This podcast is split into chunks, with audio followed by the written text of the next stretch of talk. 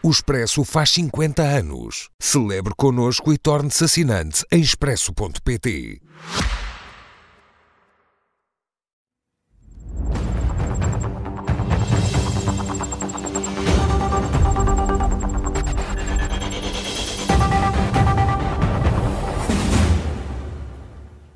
Com Mariana Mortágua e Cecília Meireles. Boa noite a ambas, bem-vindas. Cecília, o Gomendos tornou-se neste momento alvo mais fácil para acumular aqui todas as culpas?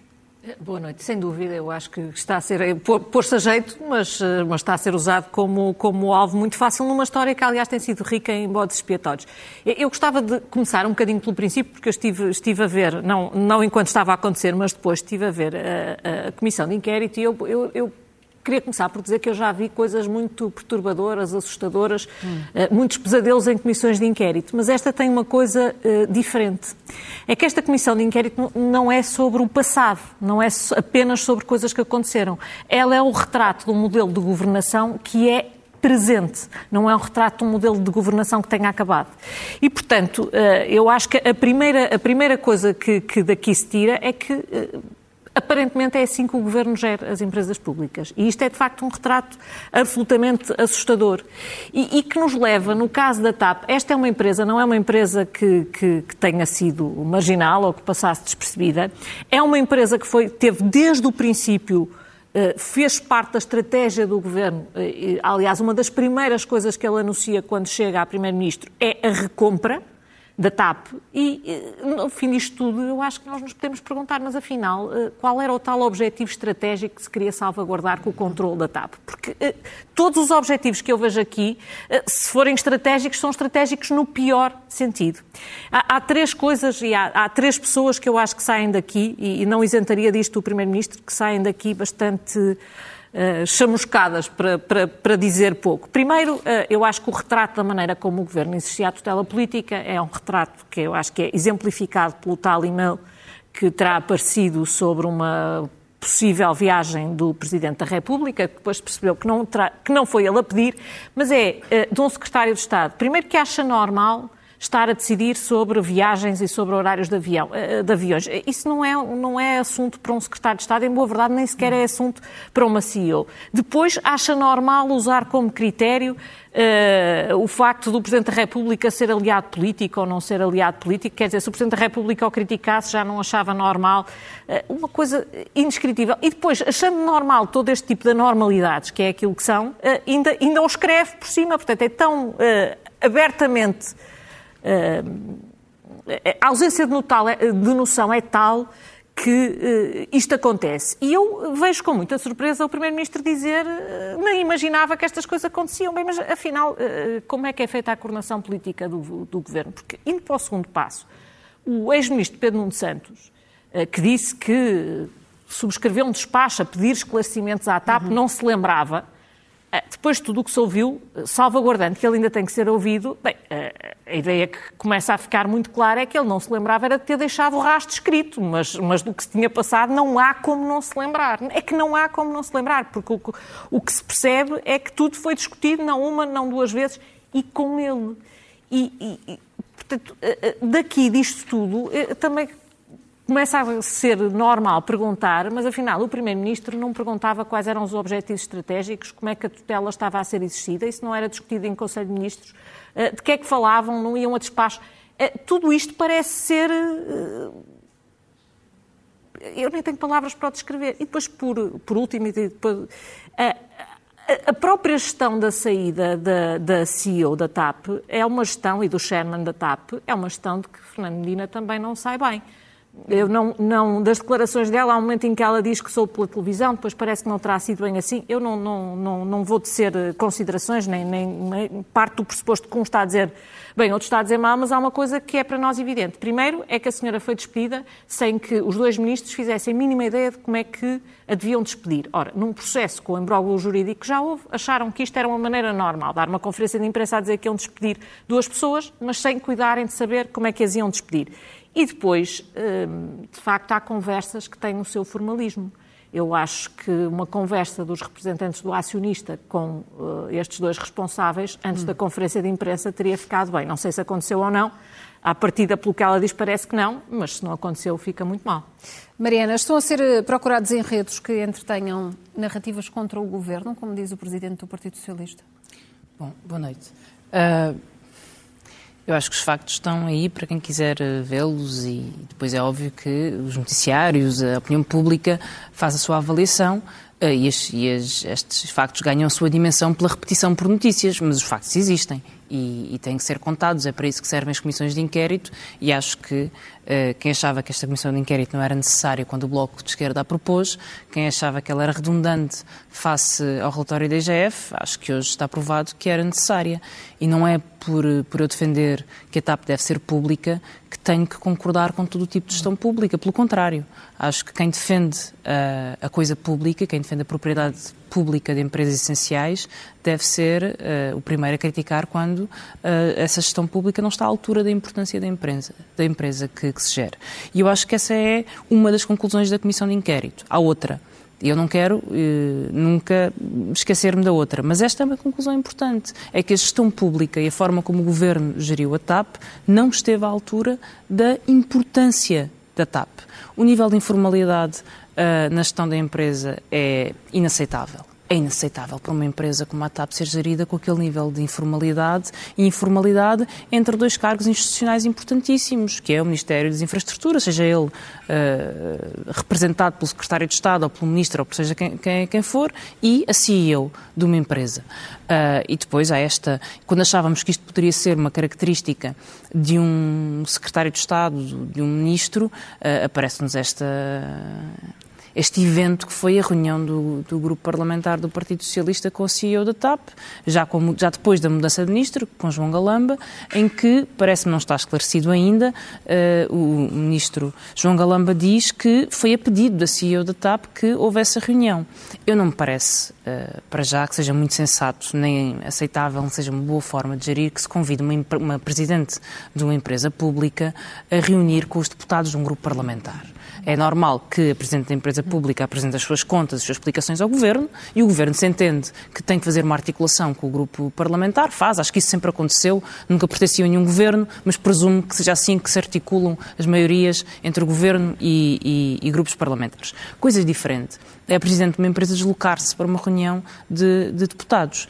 E, e, e, este diferendo de opiniões não está esclarecido, porque uh, João Galamba diz ah, foi a pedido da CEO da TAP. Não há nenhuma evidência que, seja, que tenha sido a pedido da CEO da TAP. E acho que uma afirmação destas tem que ter alguma prova. E neste momento ainda não, não, não há nenhuma prova que tenha sido.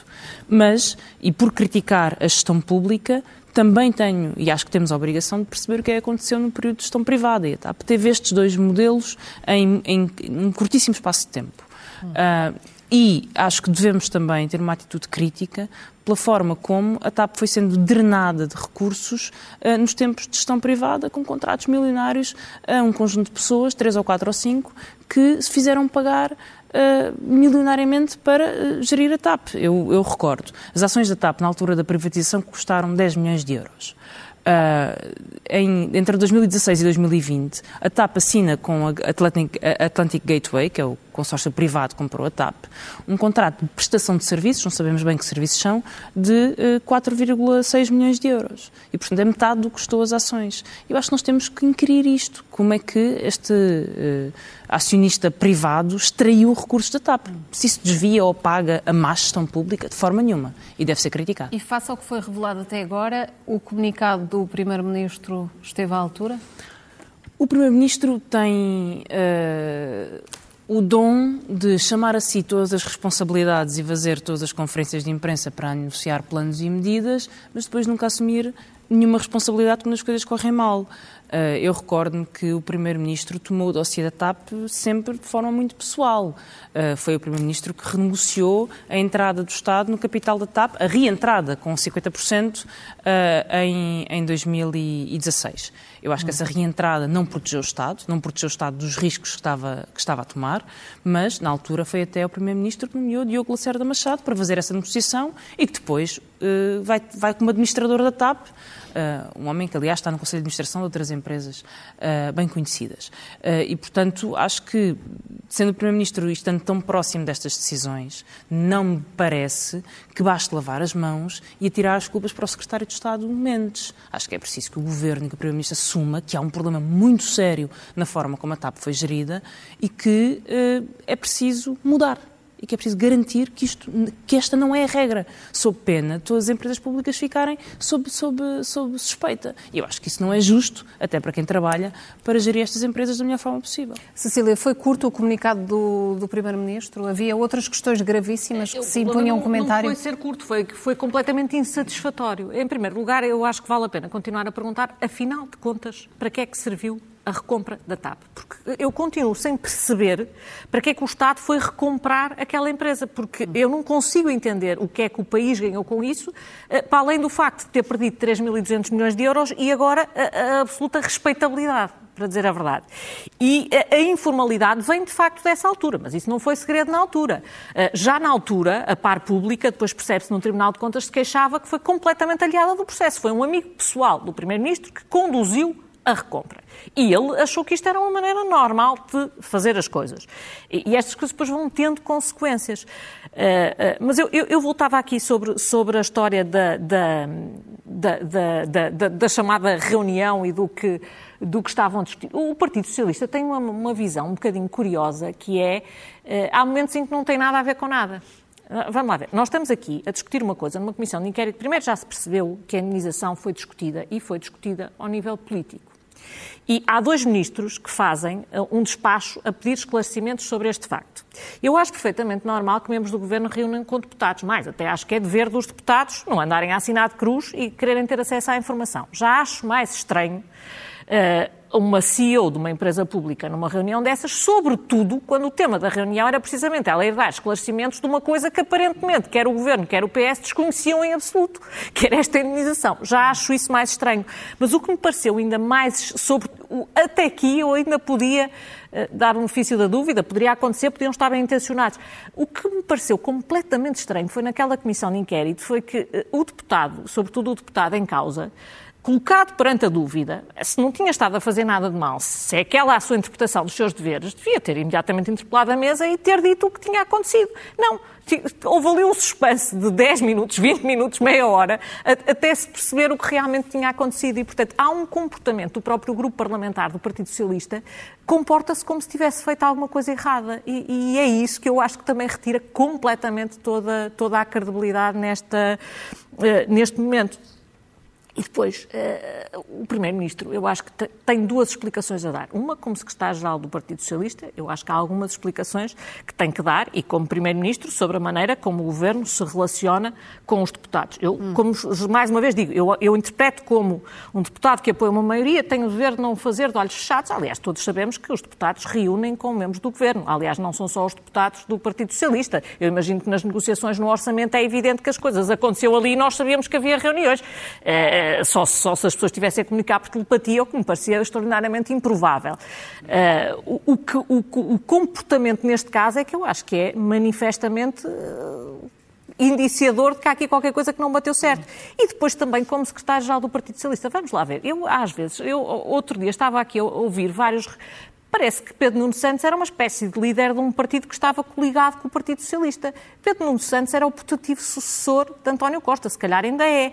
Eh, era um ministro com um peso político, eh, nunca conversou com o Primeiro-Ministro, conversou... quando se falava da TAP, afinal de contas, eu isto gostava de perceber, o que é que o Governo Quais são estas orientações estratégicas? Porque era tão importante dar-se à tapa, afinal, que orientações estratégicas eram estas? Porque eu ouço críticas ao acionista privado. Eu não sei se o acionista era privado, se era bom, se era mau. Eu sei é que ele estava disponível para ficar com a empresa com os lucros ou com os prejuízos que ela desse. E assim, com este modelo, quem ficou com os prejuízos que ela deu fomos todos nós. E, portanto, uh, para ela ser gerida assim, Mariana, e perante tudo isto, uma moção de censura ao Governo é algo que o Bloco de Esquerda equaciona ou este não é o momento? Bom, uh, em primeiro lugar, eu acho que Ainda sobre a privatização e nacionalização, ah, acho que não há nenhuma dúvida sobre a forma, não há nenhuma dúvida, eu não tenho nenhuma dúvida sobre a forma como David Neilman geriu a, empresa. Lá chegaremos na Comissão de Inquérito a essas informações. Um, acho que há uma crítica que é correta, que é uh, António Costa decidiu uh, ter uma parte, uma participação pública na TAP que era superior àquela que existia, existia porque PS e CDS deixaram, quando privatizaram, 30% nas mãos do Estado. E uh, o governo do PS decidiu aumentar para 50%, alegando que a empresa era estratégica. Depois, quando passa para, depois há um novo aumento e depois passa para 100%. Quando se faz a nacionalização total, já se faz porque o privado não quer acompanhar a recapitalização da empresa que estava em risco de falência com a, eh, a pandemia. Eu acho que aí temos que decidir se queremos deixar a empresa falir ou se o Estado entra com, com dinheiro quando o privado não quer fazer. E aí acho que temos que ser sérios e discutir lealmente eh, essa, essa, essa opção. Mas depois há uma contradição enorme, que é a empresa que era estratégica e por isso tinha que ser eh, nacionalizada até 50% em 2016, que era estratégica e por isso era preciso ser salva, e bem, a meu ver, em 2020. Eh, Agora pode ser privatizada a 100%, que é aquilo que o Governo está a fazer. E aí sim, há uma enorme contradição que todas as preocupações que houve, todas as críticas que houve uh, ao governo do PSD e CDS por terem privatizado a TAP, agora de repente deixem de existir e a TAP pode ser privatizada com o risco de ir para um grande grupo europeu e, portanto, de perdermos o hub e, de facto, o potencial estratégico. E, e Relativamente à moção de censura e à questão de... As justificam ou não a moção de censura? Essa questão, para já, a questão de demissão e dissolução do Parlamento foi ultrapassada pelo pelo Presidente da República e, portanto, não existe sequer. Uh, eu acho que uh, a exigência sobre, relativamente ao Governo e o escrutínio do Governo está a ser feito na rua e está a ser feito com as manifestações que há sobre a habitação, sobre professores, sobre profissionais de saúde, sobre oficiais de justiça. Para nenhum destes problemas, uh, o Chega tem uma resposta para nenhum. O que queria era dissolver e vender o SNS, vender as escolas, uh, terraplanar direitos laborais e, portanto, não tem nenhuma resposta.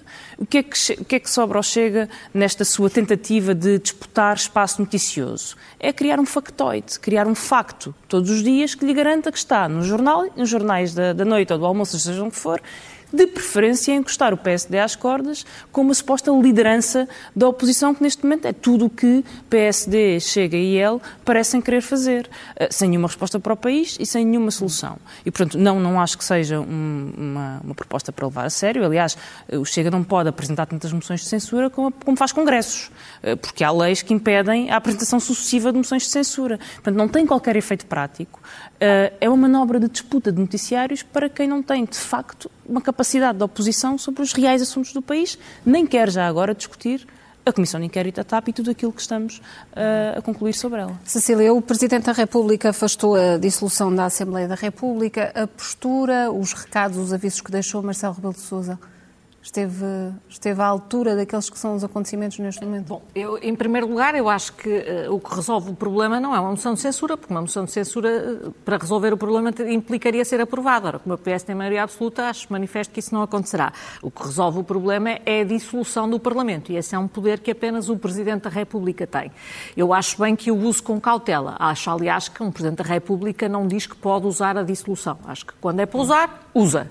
Não deve andar a fazer eh, avisos dessa dessa natureza. Agora, se, e já fez alguns, agora, se este é um momento que o justifica, eh, já houve dissoluções do Parlamento por menos. Eu acho que é bom uh, o Governo estar ciente... Não consegue compreender os, os, está, ciente deste facto. Presidente da República. E acho, sobretudo, que o Presidente da República tem que perceber que este e-mail profundamente infeliz, que por mais que aparentemente ninguém conhecia aquele Secretário de Estado, ele esteve no Governo e esteve no Partido Socialista uh, 10, 20 anos, mas nunca ninguém o conheceu. Hum. Uh, imaginar que a relação institucional entre o Governo e o Presidente da República não ficam afetados por, pela existência ou por, por, este indício de que a relação se processa desta maneira, com um e-mail a dizer que ele é o nosso grande aliado, atenção, porque ele também se pode tornar nosso maior pesadelo, eu acho que sai beliscada e, portanto, acho que se exigia, quer ao Presidente da República, quer ao Primeiro-Ministro, que repusessem, que no mínimo que fizessem uma tentativa de repor o institucionalismo de uma relação que é eh, entre dois órgãos de soberania, não é apenas entre, entre pessoas, é entre dois órgãos de soberania. Portanto, acho que, que sai, sai bastante beliscada esta relação, independentemente do Presidente da República se perceber que não tinha relação nenhuma com aquele pedido e que, que o pedido não era dele.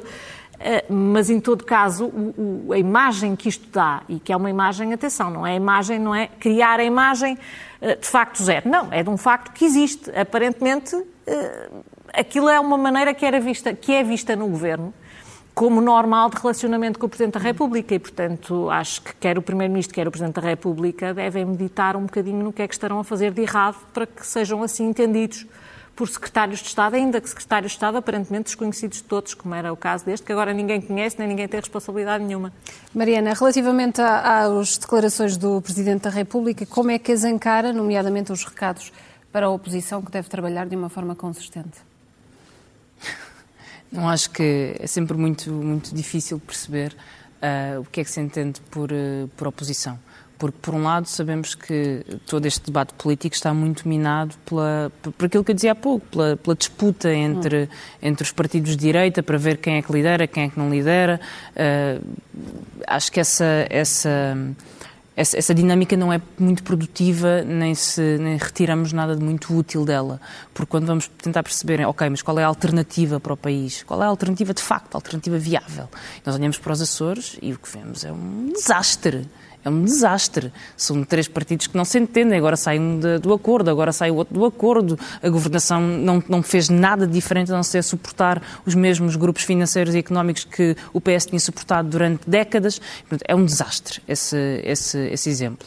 E acho que a, a noção de que não existe uma alternativa uh, está muito presente está muito presente. Há uma disputa, há uma disputa para ver quem é que tem mais noticiário, para ver quem é que fala mais alto, para ver quem é que tem voz mais grossa, quem é que desafia quem, quem é que envergonha quem, mas é só isso.